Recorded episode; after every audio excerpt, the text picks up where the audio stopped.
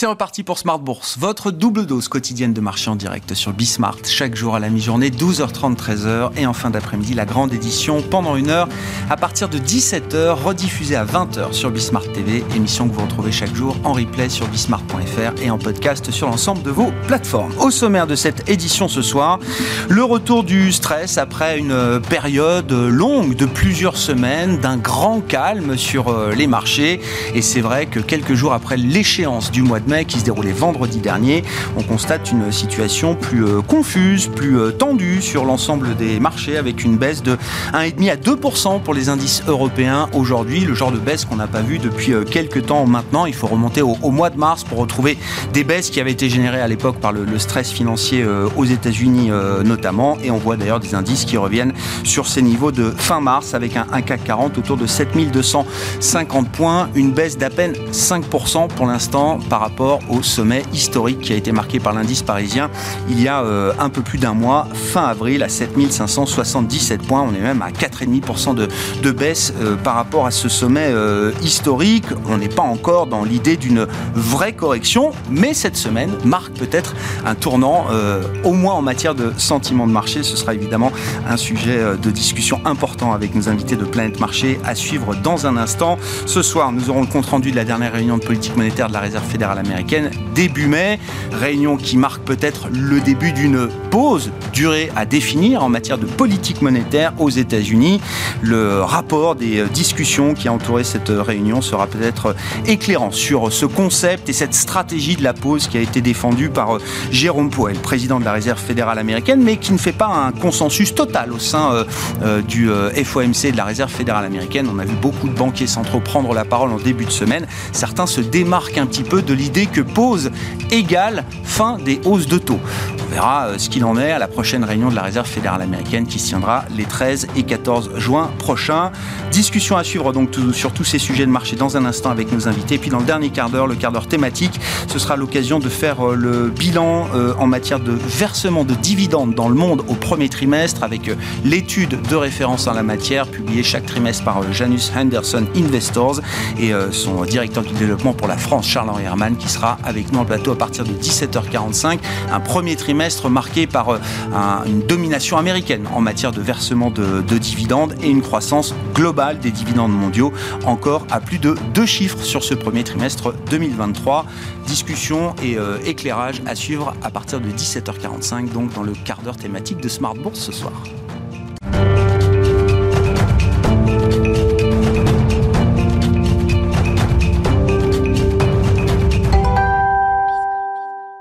Et c'est donc une journée euh, rouge sur les marchés, sur les marchés européens notamment, qui creusent leurs pertes encore en cette fin de séance. Le point tout de suite avec vous, Alix Nguyen. Et oui, le marché euh, s'inquiète toujours quant à la crise politique dans laquelle les États-Unis s'enlisent au sujet euh, du plafond de la dette américaine. Inquiétude auquel s'ajoute la prudence avant le compte-rendu attendu à 20h de la réunion du comité politique monétaire de la Fed des 2 et 3 mai dernier. Sur le marché obligataire, euh, les taux à échéance courte continuent à se tendre. Le rendement des emprunts d'État américains à 3 mois reste proche de son plus haut niveau depuis 22 ans. Le taux pour l'emprunt à 10 ans tourne autour de ses plus hauts niveaux depuis le 9 mars. À Paris, les valeurs cycliques sont les plus euh, affectées, à l'image de l'automobile, et le potentiel des valeurs du luxe interroge toujours. Côté indicateur, on apprenait ce matin qu'après six mois de progression, le moral des chefs d'entreprise allemands s'est détérioré au mois de mai. L'enquête mensuelle de l'Institut d'études économiques IFO a reculé à 91,7 après 93,4 révisé en avril. La composante du jugement des chefs d'entreprise sur leurs conditions actuelles d'activité ressort à 94,8 après 95,1 le mois dernier.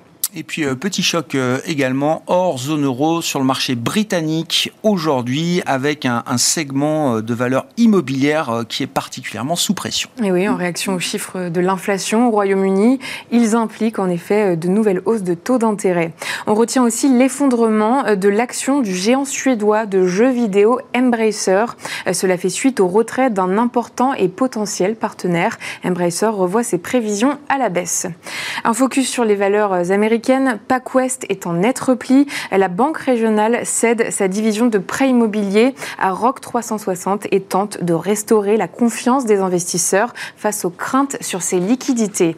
Abercrombie Fitch relève ses prévisions et l'action décolle. La marque parie sur une demande constante pour ses vêtements et accessoires, et ce, malgré l'impact de l'inflation. À noter enfin que Nvidia est en net recul avant ses résultats. Ils sont prévus après la clôture de Wall Street. Termine avec un point sur les matières premières. Les prix du brut poursuivent leur hausse. Une hausse initiée hier après l'avertissement du ministre saoudien du pétrole contre les paris sur la poursuite des baisses des cours. À noter que la prochaine réunion de l'OPEP Plus se rapproche. Tendance, mon ami, chaque soir à 17h, les infos clés de marché, le résumé de la séance avec Alix Nguyen en direct dans Smart Bourse sur Bismart.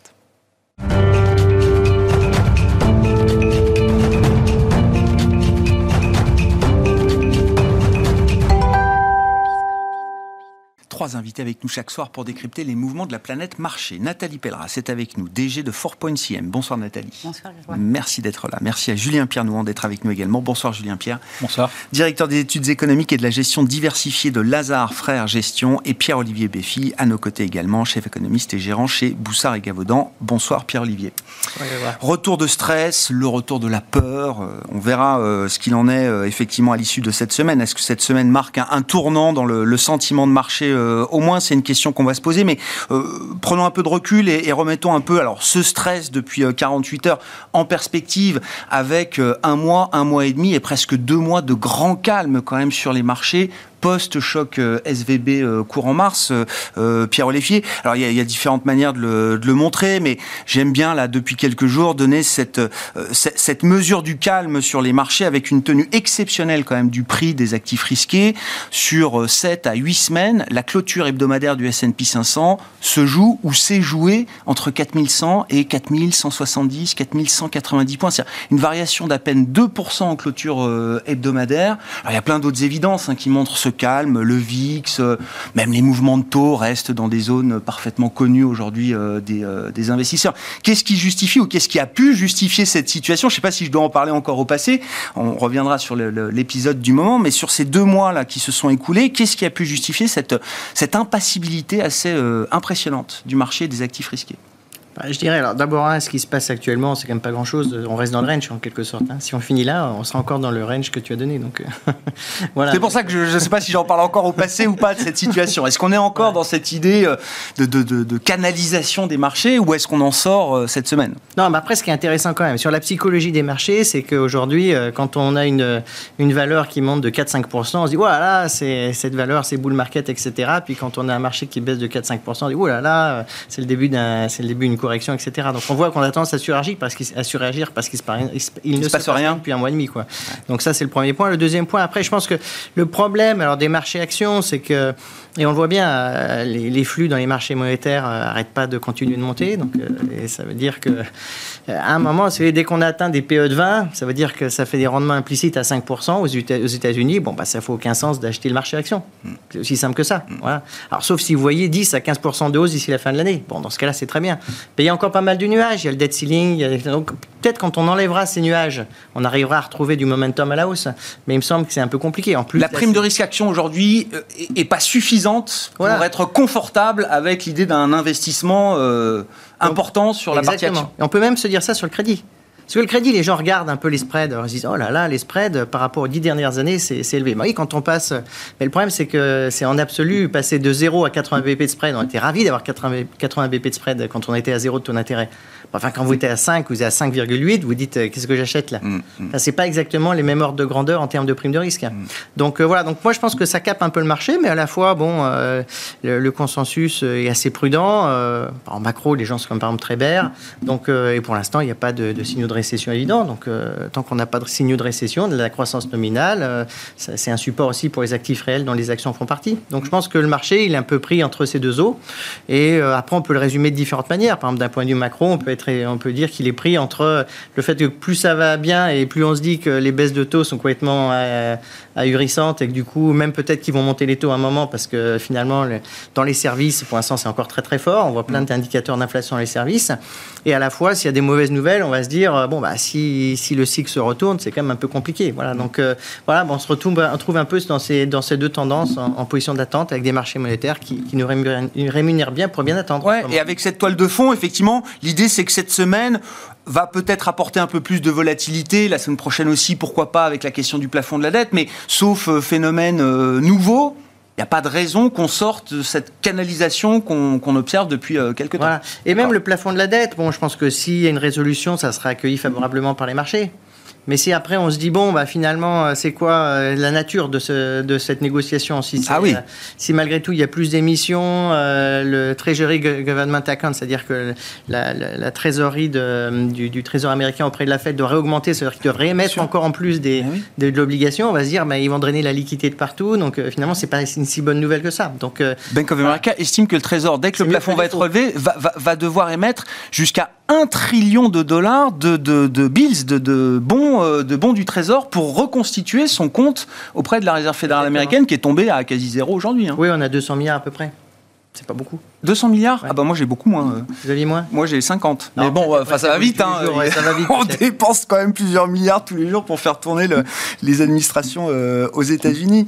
Julien Pierre, votre alors votre sentiment de marché, il y, a celui jusqu'à euh, la semaine dernière, et puis il y a évidemment ce qui se passe depuis 48 heures. Mais comme le rappelle Pierre Olivier, voilà, enfin le VIX n'est qu'à 19, même pas à 20. le S&P est encore à 4150. Enfin voilà, c'est pas ce qu'on voit là on doit être capable quand même de le, digérer euh, normalement. Oui, on n'est pas sur une correction euh, de grande ampleur euh, avec tout, le tout, le monde qui, qui a son directeur des risques sur les épaules pour lui dire qu'il faut réduire les positions. Mm. Non, non, là on est clairement sur un petit ajustement. D'un point de vue fondamental, bah, il y a un peu plus d'inquiétude liée au plafond de la dette. Euh, on a euh, messieurs Biden et McCarthy qui nous disent bon, ton plutôt optimiste, mais bon, toujours pas d'accord. On sait qu'il faut un peu de temps. On sait que euh, de chaque côté, chez les républicains, il y en a qui veulent l'accord que les républicains ont voté à la Chambre des représentants et rien d'autre. côté démocrate, il y a des gens qui ne veulent absolument pas entendre parler de baisse des, des dépenses. Il n'y a pas de contrepartie à apporter au relèvement du plafond de voilà. pour certains et, et donc, imaginez ben, un vote euh, éventuellement avec un peu des voix, des voix de chaque côté, ça sera compliqué. Ça montrera aussi ben, le côté euh, un peu dysfonctionnel du système politique américain. Et, je rappelle, hein, en 2011, le marché euh, il a baissé, a baissé après l'accord. Hein. On avait eu un accord.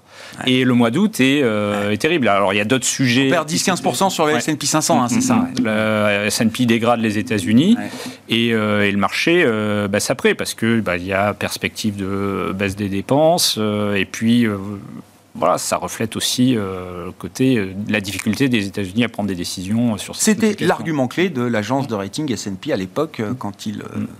font perdre le triple A aux États-Unis. Mm. Ouais. Bon, petit épisode de, volatilité. Euh, ouais, donc euh, paradoxalement, la résolution du, plafond de la dette, euh, si c'est un soulagement en première intention, ça peut devenir aussi peut-être un, facteur un peu plus négatif ensuite pour le marché, pour les investisseurs, pour la macroéconomie Ça va dépendre de l'ampleur des, des, baisses de dépenses euh, qui sont éventuellement négociées. Hein. mais euh, déjà, il faut, faut, le faire, hein, parce que Certes. Euh, on le sait, on se dit, oui, non, mais à chaque fois, ça a été voté. Il y a tout ça, il y a toujours beaucoup de théâtre, mais voilà, il n'y a toujours pas d'accord et on approche du 1er juin. L'erreur est humaine. L'erreur est humaine, surtout quand il y a beaucoup de procédures. Hein, dans les procédures législatives aux États-Unis sont très complexes avec des délais où les, euh, avant que les, euh, les, textes puissent être votés. Euh, donc voilà, il faut rester prudent sur, sur cette question, avec des effets qu'on ne connaît pas bien. Hein, parce que qu'est-ce qui se passerait si bah, effectivement, le, le, Trésor commence à payer en retard les prestations sociales les, ou ses fournisseurs pour éviter un défaut technique sur les... qu'est-ce qui se passe s'il y a une souche de type Bills qui en défaut technique? Je connais pas tout ça. Non, ouais. Mm. Ce serait un, nouveau monde. Bon, il reste encore quelques jours, les mm. négociations euh, se poursuivent. Pour l'instant, effectivement, et, et c'est vrai que c'est un stress de marché qu'on retrouve très localisé. Alors il y a un peu de dislocation, mais sur du, papier monétaire très très court. Il y a le CDS euh, américain, oui. Ouais, c'est très rigolo. À part ça, on n'a pas l'impression que les marchés globaux soient tétanisés par ce, cette. Oui, absolument. Vous regardez les rendements des T-bills sur les, les, prochaines semaines. Vous avez une, une bosse début juin, mais après, on se, on se normalise progressivement. Mm. Nathalie, euh, votre sentiment de marché, bon, on arrive quasiment euh, à mi-année, euh, en tout cas à la fin du mois de mai qui est toujours un mois dans la tête des investisseurs. Bah, il y a toujours cette histoire de saisonnalité, effectivement. Et puis, il y a quand même 6-9 mois de, de beaux rallyes sur les actifs risqués. L'Europe en tête. Là aussi, est-ce qu'il faut se poser à nouveau la question de la surperformance de l'Europe par rapport à d'autres marchés, le marché américain? Cette semaine sera sans doute une semaine de sous-performance de, de l'Europe, par exemple. En fait, je pense que tout a été bien résumé ici parce que c'est, un, on est sur une période, exactement comme vous disiez, sur lequel c'est assez logique qu'on rentre dans cette phase d'incertitude. Premièrement, on a passé les périodes de publication. Donc le marché n'a que à se focaliser sur de la macro ou sur de la, politique. qui Tout ce qui fait du bruit. Exactement. Et donc, il va falloir attendre début juillet, quoi, juillet, pour avoir les publications semestrielles. Donc, en fait, on a cette phase qui est toujours structurellement une phase sur laquelle le marché n'a plus rien de concret à se raccrocher en termes entreprise, donc en termes micro. Et donc, on se tourne vers la macro. Et quand on se tourne vers la macro, sans parler du plafond de la dette, parce que même s'il n'y avait pas ça, de toutes les manières, on est quand même dans une situation exactement comme c'était exposé, sur laquelle, euh, si on regarde l'indicateur PMI ou autre, sur lequel les marchés sont rivés depuis qu'il y a cette lutte contre l'inflation, côté manufacturier, ok, on voit qu'il y a une décélération, voire limite euh, presque une récession. Et donc, ça veut dire que, ah, soulagement, on pourrait peut-être avoir enfin cette pause qui veut dire qu'il y aurait vraiment une vraie pause, on ne pas de baisse et tout. Mais le côté sur les services, c'est l'inverse. Euh, et, l'emploi se tient toujours. Et donc, en fait, on a une situation sur laquelle les banques centrales ont géré chaque mois qui passe des situations qu'elles doivent gérer et de plus en plus délicates parce qu'en fait, euh, elles n'ont pas beaucoup plus d'éléments que nous. Mais en fonction des mesures qu'elles vont prendre et de leur discours, ça, ça, peut avoir un, impact euh, qu'elle n'arrive même plus à, chiffrer. Même quand on le voit, cet écart sur ces, ah oui, c'est l'indicateur. C'est quand même assez. Euh, la, tâche. C'est plus de 10 points d'écart, je crois, aux États-Unis. C'est 15 points d'écart en Allemagne entre l'indice manufacturé et l'indice service. Hein. Donc, et, quand vous regardez sur les performances euh, sectorielles, eh bien, on voit cette grande volatilité entre deux publications après, au final, sur un mois ou deux mois, il ne se passe pas grand-chose. Mais c'est vraiment lié à ça. Le fait que euh, le marché est dans une totale incertitude parce que les banques centrales sont une totale incertitude par rapport à une situation macroéconomique qui est incertaine, plus, cerise sur le gâteau, plafond de la dette euh, américaine. Et donc, euh, globalement, après, en plus, une hausse assez significative des marchés actions. Parce qu'il ne faut pas oublier non plus que la correction qu'on a eue en 2000 22 euh, n'était pas une aberration. Non. C'était, elle, était, elle était assez logique par rapport au niveau de valorisation, par rapport à la hausse des taux d'intérêt. Il y avait une, logique. Donc, il y a 2023 n'a pas à corriger un excès de baisse de 2022 qui n'était pas justifié. Pas du tout. Hmm. Est-ce que le, l'embellie de l'économie euh, justifie une hausse de, globalement, on est encore sur des indices mondiaux larges, à du plus 9% depuis le début de l'année, l'indice action? euh, ça reste en, même pas six mois. Quelque chose qui justifie une pause. Et donc, tout va dans le sens de cette euh, pause dans le marché, consolidation entre ce qu'on a réalisé et la vue. C'est pas quand on expose comme ça, on se dit que c'est pas si anormal la situation de volatilité dans laquelle on se trouve et l'attentisme qu'ont les mm. marchés. Même si on sort de cette période de publication de résultats euh, trimestriels, plutôt euh, rassuré. Enfin, euh, depuis euh, plus d'un an, chaque trimestre, on se dit que ça va être celui-là où les marges, les signaux, les guidance des entreprises vont craquer. Pas eu le sentiment que ce soit le cas encore sur ce trimestre. Hein, non, mais justement, mais ce qui, ce qui, ce qui, ce qui crée encore plus d'attente. Si vous prenez l'exemple du luxe, les publications étaient très bonnes, donc on, s'est rassuré sur le fait que ah, les multiples sont justifiés parce que, un, le contexte, il va y avoir cette hausse dans cette hausse des taux. Donc, du coup, il n'y aura plus besoin d'avoir une déflation des multiples. Et en même temps, les résultats sont très bons. Et, c'est un peu de, l'incantation qui a porté encore luxe encore plus haut, encore plus haut. Et après, pour revenir sur ce que vous disiez sur, le, euh, sur les indices européens américain et sur le S&P 500, il faut pas oublier non plus que euh, une grosse partie de la hausse, elle est liée à ces grandes valeurs défensives. On oublie ça parce qu'on voit le reste, mais 25% du S&P 500 C'est des grosses valeurs défensives, donc c'est des cinq valeurs, hein. mais, mais sur lesquelles il y a des résultats qui ne sont pas sur des multiples de 40 fois, euh, et sur lesquels il y a de la visibilité. Mm.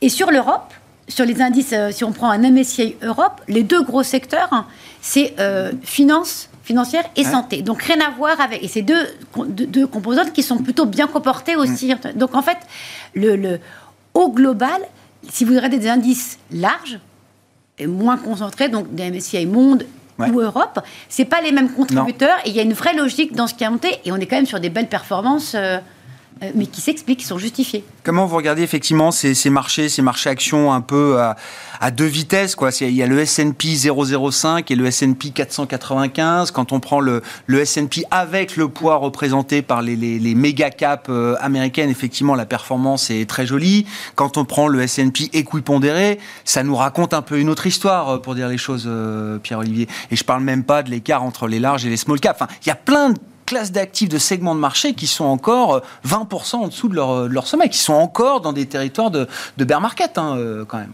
Ouais, on aurait pu dire le, le Russell. Oui, le Russell, oui, oui, bien sûr. C'est pas très bon d'être Russell aujourd'hui. Hein. Oui. Donc, euh, non, mais après, je pense que. moi, il me semble que depuis un mois, un mois et demi, les, les, les, investisseurs avaient quand même beaucoup anticipé l'idée que voilà, le début d'année avait été très bon. Voilà, on, sort d'année parfois un peu mmh. difficile quand même. Hein. donc mmh. là, on a un très bon début d'année. Euh, comme je disais, sur le monétaire, on fait un peu de l'argent, donc ils sont mis en plus défensif. Et ceux qui ne pouvaient pas aller sur le monétaire sont mis plus défensifs, euh, comme ça a été dit par Nathalie. Euh, donc ça, ça, a poussé sur aussi des actions refuges défensives. Voilà, ah exactement. Ou qui paraissaient, où il y a de la visibilité. Je crois qu'elle a donné un peu tous les bons arguments là-dessus. voilà, donc ce mouvement le reste du marché, le reste du marché, pour l'instant, c'est Mais après, les signaux très bizarres. Par exemple, sur les cycliques, prenons les cycliques. Si on fait le ratio cyclique sur défense euh, aujourd'hui, euh, ça, indique des, des PMI à 53-54. Hein. Donc à la fois, c'est moins, c'est ça a été moins bien valorisé, mais c'est pas sûr que, enfin, si vraiment ça se, enfin, il faudrait quand même qu'il y ait une bonne euh, réaccélération ou quelque chose qui aille beaucoup mieux à court terme pour que pour que ça se justifie aussi. Donc le marché est très difficile à interpréter. Euh, c'est pas évident. À la fois, par exemple, sur les, sur les taux, donc là, si on passe maintenant au taux, là, on a plutôt des marchés qui nous disent euh, bon, bah, en novembre, les choses commencent euh, à, aller moins bien. Donc, ça a été décalé. Hein. Au début, on avait des, hausses, des baisses en juillet, maintenant, c'est en novembre. c'est le moment où le marché imagine que la baisse, que la Fed baissera ses taux. À, partir du moment. donc, le marché obligataire donne plutôt le message à la fin de l'année, ça va se gâter. Voilà. bon, bah, les, tout n'est pas très, très cohérent. Donc, c'est, je trouve l'interprétation assez difficile à ce stade-là. Mais j'ai l'impression qu'il y a aussi beaucoup de de phénomènes de flux qui empêchent de, bien voir. Et peut-être de psychologie de marché qui fait que, qui fait que tout basé sur les fondamentaux en ce mhm. moment, c'est un peu compliqué. Si on regarde la dimension macro, euh, Pierre-Olivier, euh, est-ce que le ralentissement de l'économie euh, américaine peut aller suffisamment vite et fort dans les prochaines semaines slash prochains mois pour que, je ne sais pas, à Jackson Hole fin août, qui sera un moment important, forcément, la Fed soit confortable avec ce qu'elle voit, soit confortable avec l'idée d'une pause qui pourrait effectivement euh, durer peut-être un peu plus euh, longtemps, mais ne soit pas prise à revers par, euh, par une pause qui serait peut-être pas suffisante en termes de réglage de politique monétaire. Alors, Bon, moi je dirais, alors c'est vrai que ça me fait réfléchir par rapport à Nathalie. Nathalie dit, voilà, il faut regarder la macro, et moi je dis la macro, il faut regarder les flux en ce moment. finalement, on est tous un ah, peu paumés. Voilà, hein, c'est très bien, on est d'accord. Hein. Euh, mais blague à part, euh, non, moi je pense, alors, sur les indicateurs macro, je pense quand même que quand on regarde les claims, si on commençait à, monter. Donc ça, c'est les inscriptions hebdomadaires au chômage. Tout à fait. Je pense que là, on est sur une tendance quand même qui devrait quand même bien se dégrader en, août, euh, août, septembre. Voilà, moi c'est ma lecture des choses. Après, on peut être en désaccord. Certains vous diront non, non. Vous non, mais pour vous, c'est un indicateur intéressant. Vous disiez euh, la dernière fois, euh, attention, quand on arrive vers 300 000, on doit être à 260, 265 peut-être sur la dernière marque. À 300 000, ça implique à un moment quand même des destructions d'emplois euh, à venir. Quoi. Alors que les NFP, enfin les non-farm payroll, ça veut rien dire. Enfin, en récession, ils sont révisés deux ans après, on s'aperçoit que c'était catastrophique et au moment de la récession. La dernière, sur la dernière très révisé comme chiffre. Voilà, ils étaient encore très très élevés. Donc c'est très compliqué. donc ça, c'est un indicateur, moi que je suis, je suis beaucoup. L'autre indicateur qui est quand même très très suivi par, la, par, la, par la Fed, c'est les spreads sur la partie très très courte, du, voilà, un peu technique. Mais ça, ça indiquerait aussi plutôt qu'il y a beaucoup de stress de marché qui est attendu vers le mois de septembre, un peu plus tard, je dirais. Donc, donc voilà. Donc ça, c'est un, deux indicateurs macro qui diraient que dans cette zone-là, il y a quand même sans doute un peu de, danger macro, je dirais. Après, bon, tout le problème aujourd'hui, c'est que hum, les récessions ou les, les moments où l'activité économique devient, devient plus difficile, ça arrive très brutalement. Donc en fait, les récessions, on passe toujours par trois phases. Il y a les gens qui l'annoncent cinq ans à l'avance, hein. et puis euh, après il se passe rien, et puis il se passe toujours rien, et puis il y a plus personne. Tout le monde est un peu ber, mais plus personne n'y croit. Et puis à la fin, quand ça arrive, euh, ben, finalement, il n'y était plus personne qui était dedans, quoi. Mm. Moi, j'ai l'impression qu'on est un peu dans ce mood-là aussi. J'ai l'impression qu'il y a de moins en moins. C'est très très compliqué d'être euh, très très short du marché. Je suis pas sûr mm. que les gens sont très très short du marché aujourd'hui. Voilà, donc voilà. Et même, vous voyez, une position d'attente. Vous achetez, je sais pas, des options à la baisse. Ouais, bah, tous les jours, vous perdez de l'argent. Ah bah oui, oui, oui. En plus, avec la vol. Ah, c'est une assurance qu'il faut payer, quoi. C'est le pain trade. donc, euh, c'est très compliqué, je trouve, de ce point de vue. Bah, après, moi, j'ai mon interprétation macro, voilà, elle est plutôt négative autour de l'été et début septembre. Donc, il y a quand même une marche à la baisse. Vous dites le, ralentissement euh, progressif, graduel, doux, euh, ordonné. Ça peut durer un temps, mais à un moment, il y a quand même l'idée qu'on franchit, on marche à la bah, baisse. Quoi en fait, je pense qu'on n'a jamais vu euh, de, soft landing, comme on dit, c'est-à-dire de, de, ralentissement graduel, quand on a à la fois du resserrement bancaire et du resserrement monétaire. Et si en plus, en prime, on a du resserrement budgétaire, je pense que ça va être très très compliqué. Mm. Et après, est-ce que, ça c'est pour les US, mais est-ce que l'Europe va être immunisée? Bon, l'Europe, euh, ça fait six mois qu'on nous explique que ça va être tiré par une Chine exceptionnelle, il n'y a plus rien. Euh, on nous explique que les prix euh, de l'énergie vont baisser. Bon, ils ont déjà bien baissé, donc je veux dire, c'est déjà ah dans le marché. Donc voilà, pour que l'Europe surperforme et soit l'îlot au milieu de tout ça, c'est un peu compliqué. Mm. Finalement, le seul indice qui est vraiment haut, c'est le Nikkei. Et le Nikkei, c'est parce qu'ils ont dévalué tellement que c'est le seul pays où il n'y a pas de récession euh, bah manufacturière. Sinon, il y a des la récession industrielle, elle est mondiale, de partout. Voilà. Quelle est la vue macro du, moment pour vous, euh, Julien Pièce Est-ce qu'il y a un biais particulier? Est-ce que ça peut ralentir euh, suffisamment encore aux États-Unis pour euh, ramener l'inflation assez vite dans une zone confortable qui, qui permettrait de, d'ancrer un peu l'idée de la pause? Parce que j'ai l'impression que cette pause, elle peut être déjà un peu fragilisée par des indicateurs un peu trop booming encore, peut-être? Oui, alors c'est vrai qu'on a eu quelques euh, chiffres d'avril qui étaient assez forts, plus euh, rapport sur l'emploi, puis euh, vente au détail. mais la tendance, elle est quand même là. Hein, Pierre-Olivier l'a dit sur les inscriptions au chômage. On a fait le point bas à la fin de l'année 2022, on est en train de progresser. lorsque vous regardez les indicateurs avancés, lorsque vous regardez tout un tas de choses, ne serait-ce que les conditions d'octroi de crédit, le durcissement qu'on observe dans les, dans les conditions d'octroi de crédit, on l'a vu qu'avant des récessions. Donc euh, il y a tout un tas de facteurs liés aux, politiques de réponse au Covid qui font que ça met du temps à se mettre en place, mais euh, on, y va. Euh, et, la question c'est... On y va suffisamment vite ou pas? C'est ça la question où est-ce qu'on est encore dans le schéma de se dire que oui, on y va, mais la destination est toujours encore un peu plus loin Oui, alors on, a quand même eu euh, trois banques euh, américaines qui euh, ont fait faillite. C'est pas des, enfin, c'était pas des géants, mais pas des petites. Et, lorsque vous regardez les chiffres hebdomadaires sur le crédit, notamment aux, entreprises, vous voyez qu'il y a quelque chose à changer.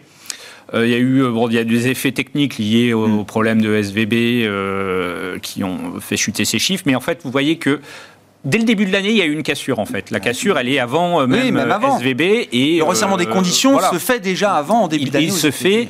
vous avez des questions effectivement sur le résidentiel aux États-Unis. on est sur un marché tendu, mais l'immobilier commercial, vous avez des taux de vacances très élevés aux États-Unis.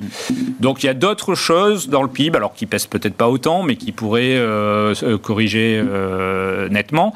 Et, je pense qu'il y a aussi quelque chose. On a parlé de la Chine, c'est c'était une quasi-certitude pour beaucoup de gens en début d'année qui est peut-être en train de devenir une incertitude. Euh, tout le monde s'est dit, voilà, 2023, euh, c'est l'année de la réouverture de la Chine et, dans le la communication des entreprises, ça a beaucoup joué. Et là, pour le coup, on a eu des chiffres qui, euh, en avril, étaient quand même euh, pas trop dans le sens d'une euh, réouverture en fanfare. Alors que même Au-delà que... des effets de base qui sont un peu marqués, vous dites, il Bah, n'y a les- pas, les effets de grand-chose. Ils auraient, ils auraient dû euh, soutenir les, euh, Oui. les chiffres parce Ouais. que c'était le, le grand confinement de Shanghai et euh, les, les chiffres ont été assez décevants. On ne voit pas d'accélération brutale des importations. On a parlé euh, du cuivre, du euh, le pétrole aussi. hein. Euh, si on avait une Chine booming, c'est des choses qui seraient euh, beaucoup mieux orientées parce qu'il y a des, quand même des choses structurelles en Chine. C'est-à-dire que euh, la question immobilière n'est pas réglée. Euh, le vieillissement de la population, bon, ça, euh, on a pour euh, quelques années. Et, euh, et les marges de manœuvre budgétaires du pays sont quand même moins importantes que ce qu'elles étaient auparavant. Donc, est-ce qu'on n'a pas un peu suracheté cette question chinoise, là, au début de l'année? Hmm. La question est ouverte. Ouais. Bon.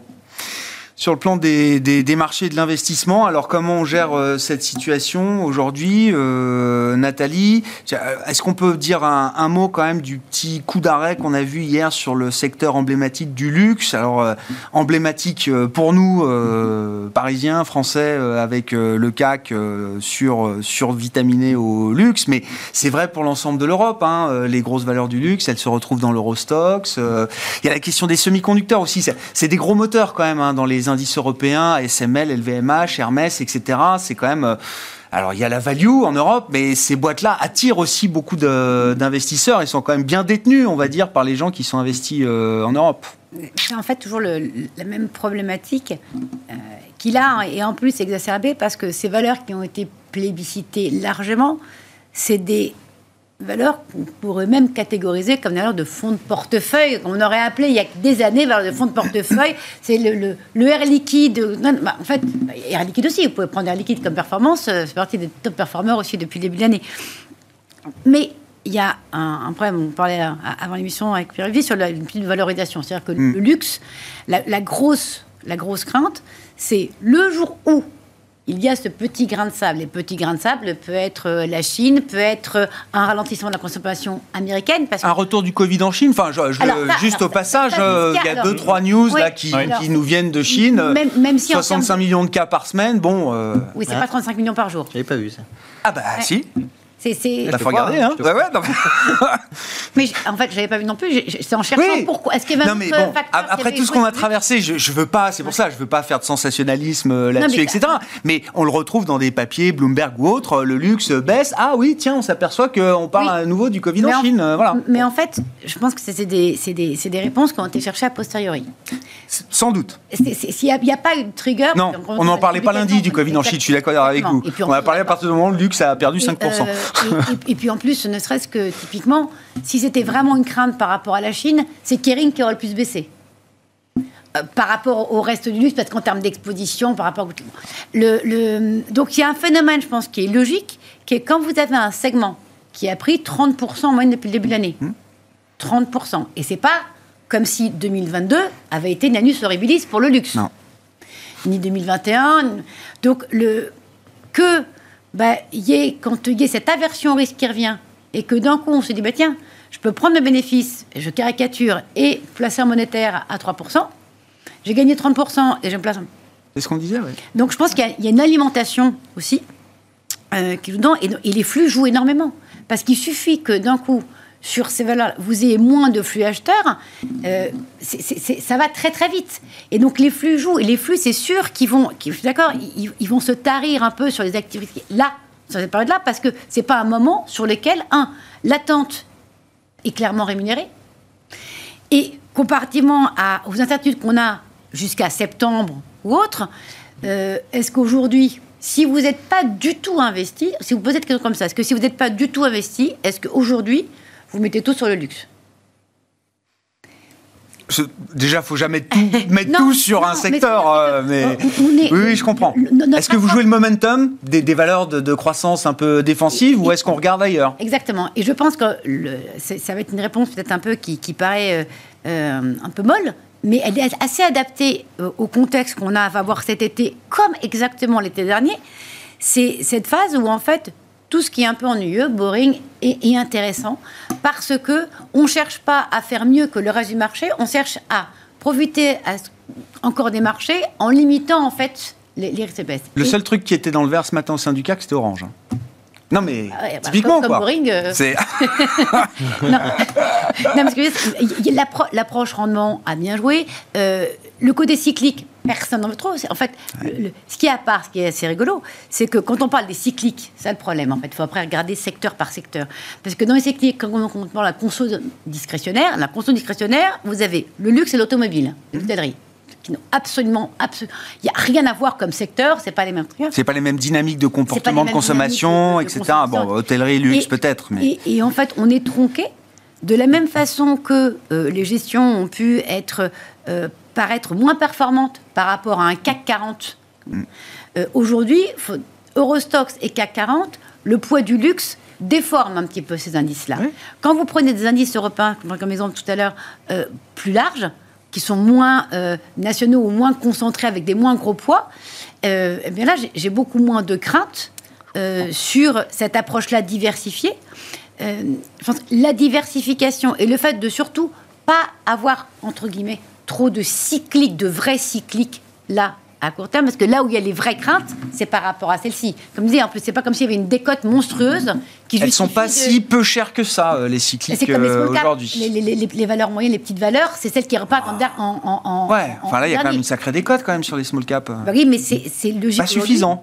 En fait, c'est là où les investisseurs reviendront en dernier, parce qu'il faut une totale visibilité pour revenir sur ce segment-là. Et on n'y est pas. Comment gère la situation, euh, Julien Pierre, effectivement Avec quel type de rendement, de prime de risque on peut être confortable là, pour rester investi quand même dans les, les- les- marchés euh, d'actifs risqués Euh, C'est quoi les actifs de couverture qui euh, fonctionnent Contre quel type de risque Euh, De la diversification Est-ce qu'on a envie, euh, je sais pas, d'insister un peu avec la Chine Parce que, bon, je comprends de votre discours qu'il y a un peu de déception quand même sur la macro et qui se retrouve d'ailleurs dans les marchés chinois. Est-ce que le Japon se tente euh, 90 ans après, enfin 30 ans ou 40 ans après le Walkman Sony? Est-ce qu'on a envie de revenir euh, au Japon? Bah, sur le Japon, il y a quand même l'incertitude euh, Ah. du change qui est euh, importante. hein, euh, et euh, ben, du change lié à la Banque centrale. hein. Je rappelle que aujourd'hui l'inflation au Japon c'est 4%, c'est quand même un niveau extrêmement élevé pour, pour eux, et que potentiellement dans les prochains, peut-être pas prochaines semaines, mois, mais à l'horizon d'un an, on va avoir des ajustements sur la politique monétaire de la Banque centrale japonaise qui pourraient amener une appréciation de la devise, et on sait que ce genre de mouvement peut se faire très très vite et euh, créer de la volatilité. Non, nous globalement dans les euh, dans les portefeuilles. On, on est effectivement euh, très prudent. On a une exposition très réduite au, au marché action parce que on voit cette récession arriver et on sait. on- chaque fois, on se dit mais cette fois ça va être différent. Mais euh, les points bas des marchés actions sont atteints après l'entrée en récession parce que on va avoir les résultats des entreprises qui vont être révisés en baisse, Euh, des entreprises dont certains se disent non mais c'est euh, acyclique. En fait, il y a toujours un effet un, peu cyclique. Donc voilà, nous on, garde une grande prudence. Puis le monde a changé hein, pour les investisseurs diversifiés hein, sur l'obligataire, sur du crédit investment de grade européen de bonne qualité. Vous avez 4% de rendement. Euh, nous, on a un peu remonté la, la sensibilité dans nos portefeuilles Ouais. aussi, hein, parce que euh, voilà, si on a ces, ces scénarios, même si euh, on se dit oui, la Fed va peut-être faire une pause jusqu'à la fin de l'année, mais euh, dans les faits, si on a une récession, le prochain mouvement de la Fed, ça sera une baisse des taux. Et le marché euh, le pricera à un moment. Alors, il, il a commencé à le pricer, on peut discuter. On tâtonne là-dessus, oui, On tâtonne, mais est-ce que les, euh, les 200 points de base que price le marché, ils vont se faire euh, euh, à partir de la fin de la- enfin, du milieu, milieu de l'année, comme le marché pensait à un moment, ou sur 2024 euh, euh, moi, je vois pas, si on a une récession, euh, des destructions d'emplois, euh, une Fed rester plus de quelques mois Ouais. euh, en... surtout que... Ouais, je surtout que la question de l'inflation, aujourd'hui, elle est... Vous doutez est- pas de la réactivité de la Réserve fédérale américaine face à un épisode Il il faut imaginer, la- enfin, il y aura une pression politique de dingue. Ouais. Un an avant les élections un an avant les élections. et surtout, si on a cette récession et qu'on a une remontée du taux de chômage, on règle le problème du. euh, enfin, normalement, on règle le problème des salaires. Mm. Euh, et lorsque si vous réglez le problème des salaires, vous réglez dans la Vous avez plus décomposition l'inflation. euh, de l'inflation, vous réglez le, le- le gros du sujet. ouais. Ouais, ouais. Reste que 200 points de base de hausse de taux pricés, donc à partir de, de l'automne, là, octobre, novembre, jusqu'à fin 2024 c'est pas euh, c'est pas un petit peu quoi. C'est pas un, petit ajustement euh, à la baisse euh, du réglage de la politique monétaire. C'est un vrai cycle de baisse de taux c'est ça Pierre Olivier oui bon ils peuvent toujours faire 400 points de base hein. maintenant ils ont monté plus les taux que par le passé donc maintenant on peut peut-être y retourner à des vraies baisses de taux entre guillemets un peu plus massifs. Non mais je sais pas après. Non mais oui ce que non mais ce qui est très intéressant dans, ce que tu dis c'est que en effet le, pour la première fois moi je regardais hein, sur les forwards. Donc quand on regarde si c'est un soft landing si c'est un petit ralentissement avec un peu de contraction du 0 moins sur un voire deux trimestres, est-ce que ça justifie 200 points de base de baisse de taux ou alors, qu'est-ce qui se passe d'ici fin 2024 qui justifie 200 points de base de baisse de taux Non, mais alors là, je pense que le marché, il est dans une incertitude. Euh, il est dans une double incertitude. Il y a d'abord dans quel régime économique on se trouve? C'est-à-dire que si on était avant le Covid, on était dans un régime clairement déflationniste. Mm les gens disaient ce sera du QI forever, on sera à zéro forever, etc. Enfin, bon, et, euh, dans les faits, on imprimait, on imprimait, et il y avait zéro inflation. Hein. Donc, euh, et là, depuis le Covid, on a une situation où euh, bah, on s'aperçoit que quand on fait des gros stimulus monétaires et budgétaires, on a beaucoup d'inflation. Donc le système commence vraiment à réagir.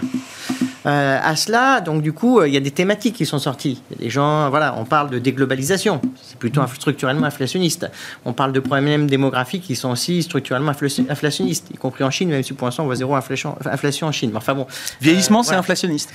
Vieillissement, oui. Ouais. Il y a le grand découragement, c'est ce que j'appelle ça comme ça aussi. C'est-à-dire, post-Covid, on a que des, enfin, on change de vie, donc on a envie de, on n'a plus envie de bosser, mais par contre, on a envie, euh, voilà, de, réduire son temps de travail, de profiter de la vie. Il y a même les jeunes maintenant qui nous expliquent qu'ils préfèrent pas travailler à LVMH parce que c'est un peu trop polluant. Enfin bon, je, caricature, mais enfin bon, on se retrouve avec des, des, des phénomènes qui sont pas très productifs entre guillemets, voilà. Donc euh, euh, sans, sans, aller.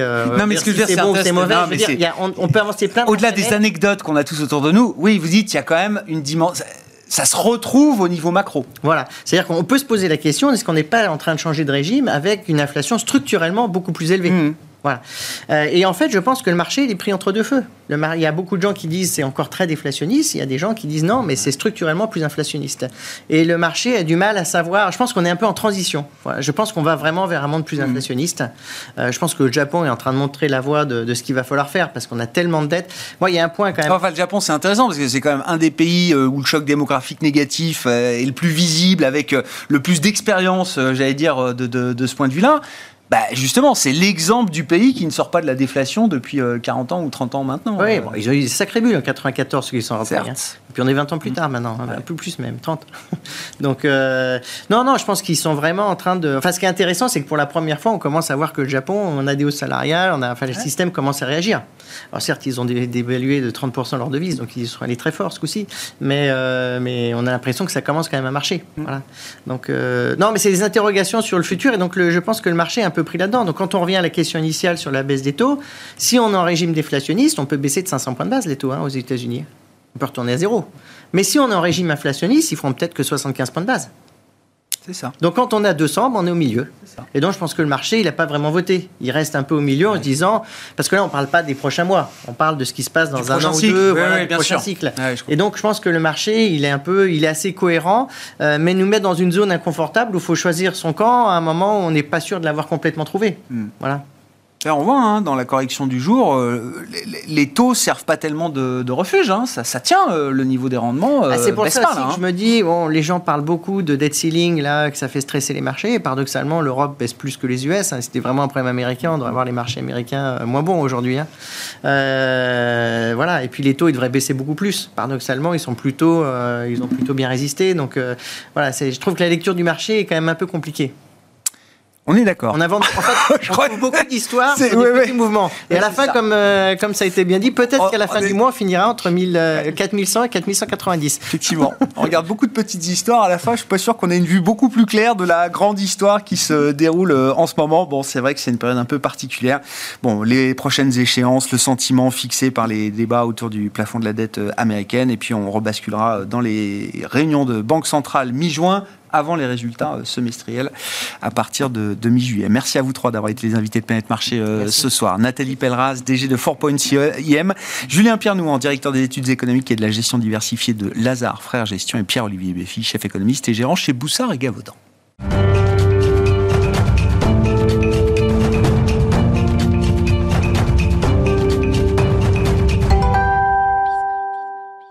Le dernier quart d'heure de Smart Bourse, c'est le quart d'heure thématique. Le thème ce soir, c'est celui qui revient euh, de manière trimestrielle, celui des dividendes mondiaux, avec cette étude mondiale de référence euh, euh, réalisée chaque trimestre par les équipes de Janus Anderson Investors et son directeur du développement pour la France, Charles-Henri Herman, qui est à mes côtés en plateau. Bonsoir Charles-Henri. Bonsoir Grégoire. Ravi de vous retrouver pour faire le bilan, comme on le fait régulièrement. Alors là, du premier trimestre, effectivement, dans le monde en matière de versement de, de dividendes. Je vous laisse nous donner les, grandes tendances. Ce qu'on rappelle à chaque fois, c'est qu'il y a souvent un biais géographique important d'un trimestre à l'autre. Là, le premier trimestre, c'est un trimestre américain. C'est ça, euh, Charles-Henri? Voilà, tout à fait. Euh, le premier trimestre est souvent dominé par les États-Unis. C'est un trimestre assez calme en Europe.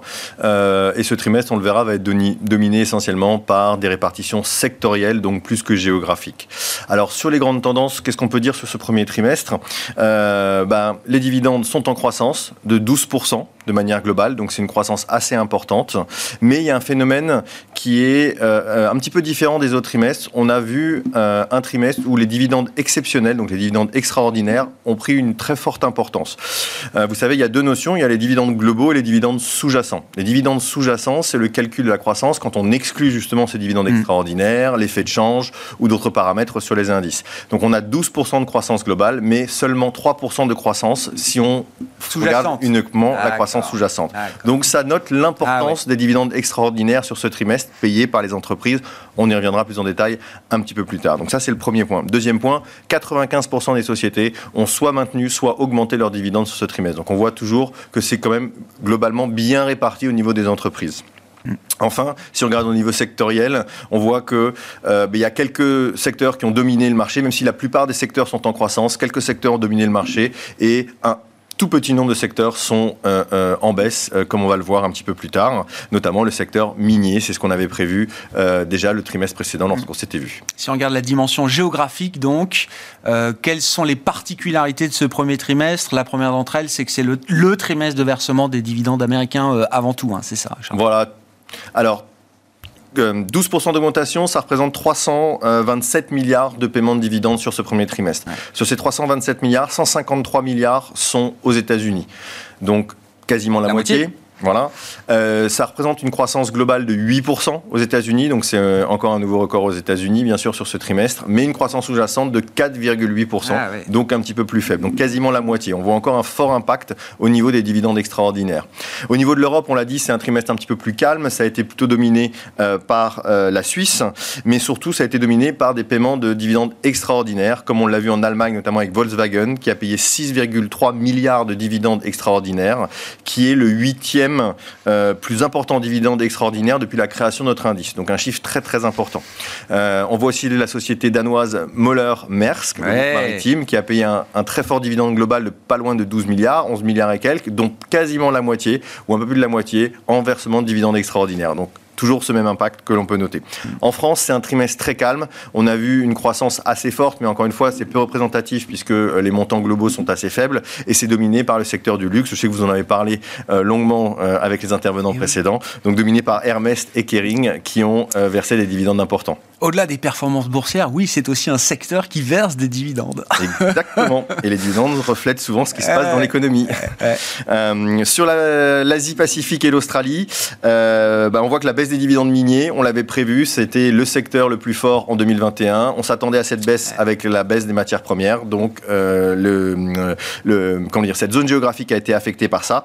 Mais euh, malgré tout, c'est en hausse importante, notamment grâce au Japon. Japan Tobacco qui a publié des dividendes très importants, donc une croissance de plus de 20%. Là aussi, hein, on parlait aussi du Japon parce que c'est un peu le, comeback du Japon sur le devant de la scène. Euh, voilà, des indices au plus haut depuis euh, l'éclatement de la bulle euh, des années 90 et le Walkman Sony. Là aussi, c'est un pays qui verse de plus en plus de dividendes. Hein. Historiquement, c'était pas le cas et le Japon se met à retourner effectivement du cash aux actionnaires. Oui, ils se mettent au diapason des, autres pays. Et oui, c'est ça. Il y a un standard effectivement qu'il faut qu'il faut tenir de ce, point de vue-là. Si on prend la dimension sectorielle, je vais juste finir peut-être sur la dimension géographique avec les émergents. Ah oui, émergents, bien sûr. Marché émergent, donc dividendes extraordinaires ont pris le pas. On l'a vu en Inde avec le versement de Tata Consultancy, donc la société indienne de logiciels, qui a versé un très fort dividende, qui a finalement permis d'atténuer la baisse des dividendes du secteur minier, puisqu'on sait que le secteur minier est fortement représenté sur les marchés émergents. L'impact le plus important négatif, on l'a vu au Brésil avec la société Vale, qui a réduit de pas loin de 2 milliards euh, ses dividendes. Mais encore une fois, euh, euh, on le voit, tout ça s'est compensé par des hausses sur d'autres secteurs comme le pétrole. Et surtout, c'était attendu, hein, effectivement. le, le, le la correction, la normalisation du versement des dividendes dans le secteur minier, c'est quelque chose dont on parle et qui était euh, attendu, qui se matérialise aujourd'hui. Qu'est-ce qu'on peut dire des autres euh, biais ou particularités sectorielles justement en matière de versement de dividendes sur ce premier trimestre, euh, Charles-Henri? Alors, il y a trois biais importants sur ce trimestre sectoriellement, enfin quatre, je dirais. Trois biais positifs. Donc, c'est le secteur bancaire, le secteur automobile et le secteur pétrolier. Donc, ça, c'est du côté des positifs. et un secteur négatif, c'est le secteur minier. Pour vous donner un exemple, le secteur minier, donc c'était évidemment le plus fort secteur en 2021, euh, avec la très très forte hausse qu'on avait vue sur les matières premières. On a vu un effet reversal sur le prix des matières premières, donc automatiquement on s'attendait à une baisse sur le secteur minier, et ça a eu lieu puisque cette baisse, elle est à peu près un cinquième, donc 20% de baisse sur le secteur minier sur le versement des dividendes. Donc elle a vraiment eu lieu, on s'y attendait, et on pense que d'ailleurs elle risque de continuer euh, dans le futur. Euh, du côté positif, donc on l'a vu le secteur bancaire, le secteur bancaire, on a vu les résultats de toutes les banques globalement dans le monde sont très positifs. La hausse des taux d'intérêt risque de les aider pour améliorer évidemment leur marge. Euh, et on a vu aussi des versements de paiement extraordinaires, comme la société Commonwealth en Australie, euh, Commonwealth Bank of Australia et JP Morgan Chase qui ont payé de très forts dividendes sur le secteur bancaire. L'autre secteur, on en a parlé tout à l'heure brièvement, euh, le secteur automobile, Volkswagen, un paiement euh, extraordinaire très très important, mais c'est pas la seule. Ford Motors aux États-Unis, par exemple, qui fait partie des plus forts payeurs de dividendes sur ce trimestre. Et enfin, le troisième secteur, c'est le secteur pétrolier. On s'y attendait avec le prix du pétrole qui est donc assez élevé, avec trois exemples importants BHP en Australie, ExxonMobil ou Chevron aux États-Unis unis qui ont payé de très très forts dividendes. Donc d'un point de vue sectoriel, voilà trois secteurs principaux qui dominent, un secteur négatif, le secteur minier. Qu'est-ce qu'on peut dire ou redire de, cette dimension de dividendes extraordinaire versés euh, à l'issue d'une période économique effectivement qui aura été euh, extraordinaire L'impact, ça, distord beaucoup les choses quand même, j'ai l'impression. Euh, bah, oui, ça représente quasiment 30 milliards ces paiements de dividendes extraordinaires. Sur 320, Sur 320 milliards, c'est voilà, ça, à peu près 10%. On est un petit peu moins de 10%. Donc c'est le deuxième niveau le plus élevé depuis la création d'entre indices, depuis le premier trimestre 2014. Voilà, donc ça, ça donne, évidemment, c'est très très important. Euh, on l'a vu, Ford, Volkswagen, Moller Merckx et tout ce type de sociétés ont payé des dividendes très importants. Qu'est-ce qu'on peut lire à travers ça? Euh, plusieurs lectures, c'est euh, est-ce que les sociétés versent des versements extraordinaires parce qu'elles ne sont pas confiantes pour payer, rentrer ça en dividendes classiques, pour augmenter leurs dividendes classiques? Donc c'est un retour aux actionnaires de manière extraordinaire. One-off. one-off. C'est aussi un représentatif de la robustesse des résultats des sociétés en 2022 voilà, on le voit, on en parlera sur, euh, sur, euh, sur nos hypothèses pour, euh, pour l'année 2023, mais c'est vrai que ça reflète aussi ce qui s'est passé en 2022, les résultats des entreprises. Voilà. Donc, c'est une contribution très très importante de ces versements extraordinaires. Donc attention à la lecture de la croissance des dividendes et ces deux notions, croissance globale, croissance sous-jacente, qui excluent ces dividendes extraordinaires. Hmm à l'issue de, des résultats de cette, euh, étude euh, sur les dividendes du premier trimestre, versés au premier trimestre, quel est l'état des lieux que vous dressez? Quelles sont les attentes que vous avez pour euh, le reste de l'année, pour cette année 2023 en matière de dividendes? Alors, comme on s'y attendait, on a vu un ralentissement qu'on avait déjà observé au quatrième trimestre 2022, donc un ralentissement au niveau des paiements des dividendes sous-jacents. Maintenant, effectivement, il y a eu cette, le cette, bonus extraordinaire. le bonus extraordinaire qui est venu au milieu, donc qui donne des chiffres finalement euh, assez importants. Euh, on voit aussi que la chute de, des versements du secteur minier va continuer à s'impacter avec la baisse des matières premières. Donc ça, ça risque d'impacter plus long terme euh, sur le global dividend payment. à l'inverse, le secteur bancaire et le secteur pétrolier, eux, devraient continuer à verser des dividendes de manière importante. Encore une fois, les résultats des sociétés bancaires, c'est le, le, secteur qui a le payé le plus de dividendes, hein, le secteur bancaire, ah. et ça devrait continuer, notamment avec, euh, encore une fois, la hausse des taux d'intérêt qui améliore les marges, on le sait, euh, des banques. Euh, alors, qu'est-ce qu'on voit maintenant sur l'environnement? On voit que l'environnement est légèrement plus favorable que ce que l'on avait noté le trimestre précédent. Hmm. Pourquoi est-ce qu'il est plus favorable? Bah, On le voit, encore une fois, les paiements extraordinaires, c'est un indice qui nous permet de, penser que, que c'est plus favorable, malgré évidemment un environnement économique très incertain. Euh, ça. On voit que... dans l'environnement actuel, qu'une entreprise se permette de verser un dividende extraordinaire, peut-être même un peu plus élevé que ce qu'elle ce imaginait elle-même, Oui, c'est un sacré signe de confiance. quoi. C'est un signe de confiance. On voit que les résultats des entreprises en 2022 sont solides, mm. malgré une année difficile. Euh, donc il y a une certaine confiance. Nos prévisions, on a légèrement augmenté nos prévisions. 1640 euh, milliards pour l'année 2023, ce qui représente une croissance d'environ 5,2% de manière globale et 5% de manière sous-jacente. Donc légèrement supérieur par rapport à nos précédentes estimations qu'on avait données le trimestre précédent. Bon, et puis bien sûr, impossible désormais de faire euh, abstraction des rachats d'actions euh, alors c'est un phénomène mondial, c'est très anglo-saxon, c'est dans la culture américaine, ça, il n'y a pas de doute, euh, c'est ancré euh, effectivement, mais une zone comme l'Europe se met au rachat d'actions et effectivement ça, bah, ça explose les compteurs. C'est-à-dire que vous traquez là aussi dans cette étude les dividendes, mais aussi la part du retour aux actionnaires qui se fait sous forme de rachat d'actions. C'est vrai. Alors, on a eu beaucoup de questions justement sur ces programmes de rachat d'actions parce qu'on n'en parlait pas trop dans notre étude. Donc, on a, on a, on a publié un supplément euh, ah euh, au courant du mois de mai justement sur les programmes de rachat d'actions. Et effectivement, les chiffres sont assez édifiants euh, sur la période récente. On voit que les programmes de rachat d'actions ont, ont, grimpé de 22%. sur la dernière année pour atteindre un montant encore de 1310 milliards. Donc c'est un montant très important. ces programmes ont triplé en 10 ans. 300% d'augmentation, alors que les dividendes ont augmenté de 54%. Donc on voit qu'il y a un phénomène très important. Un autre chiffre euh, euh, peut-être assez intéressant, euh, c'est que il y a 10 ans, les programmes de rachat d'actions représentaient la moitié environ du montant des dividendes. Aujourd'hui, on est quasiment à eh parité, 94%, eh donc on est quasiment à parité. Euh, voilà, donc il y a un rééquilibrage. Ah Et ça, ça a été dû bah, notamment aux, compagnies euh, pétrolières qui ont versé beaucoup de dividendes extraordinaires, aux compagnies automobiles qui ont soutenu cette croissance euh, et qui ont procédé à des rachats d'actions, compagnies pétrolières notamment. Euh, effectivement, aujourd'hui, c'était un phénomène très américain. C'est un phénomène qui est plutôt international aujourd'hui, qui se développe un petit peu partout dans le monde, même si ça reste dominé par les États-Unis. On voit que les dix principales entreprises qui ont racheté des actions, donc ça représente à peu près un quart du programme total, sur ces dix entreprises, neuf sont américaines. Donc ça vient un petit peu partout dans le monde, mais c'est toujours dominé par les États-Unis. Un programme de rachat d'actions chez Apple, euh, c'est 90-100 euh, milliards, hein, tout de suite. Hein. Donc, on, euh, voit les chiffres qui ont été publiés chez ces sociétés, c'est assez important. Effectivement, c'est 9 sur 10 de ces sociétés qui rachètent le plus de leurs actions sont américaines aujourd'hui. Merci beaucoup Charles-Henri, merci pour cet éclairage toujours très précieux. Alors sur les dividendes, et puis on intègre de plus en plus également la dimension rachat d'actions qui est devenue une partie bien quasiment équivalente en matière de retour aux actionnaires.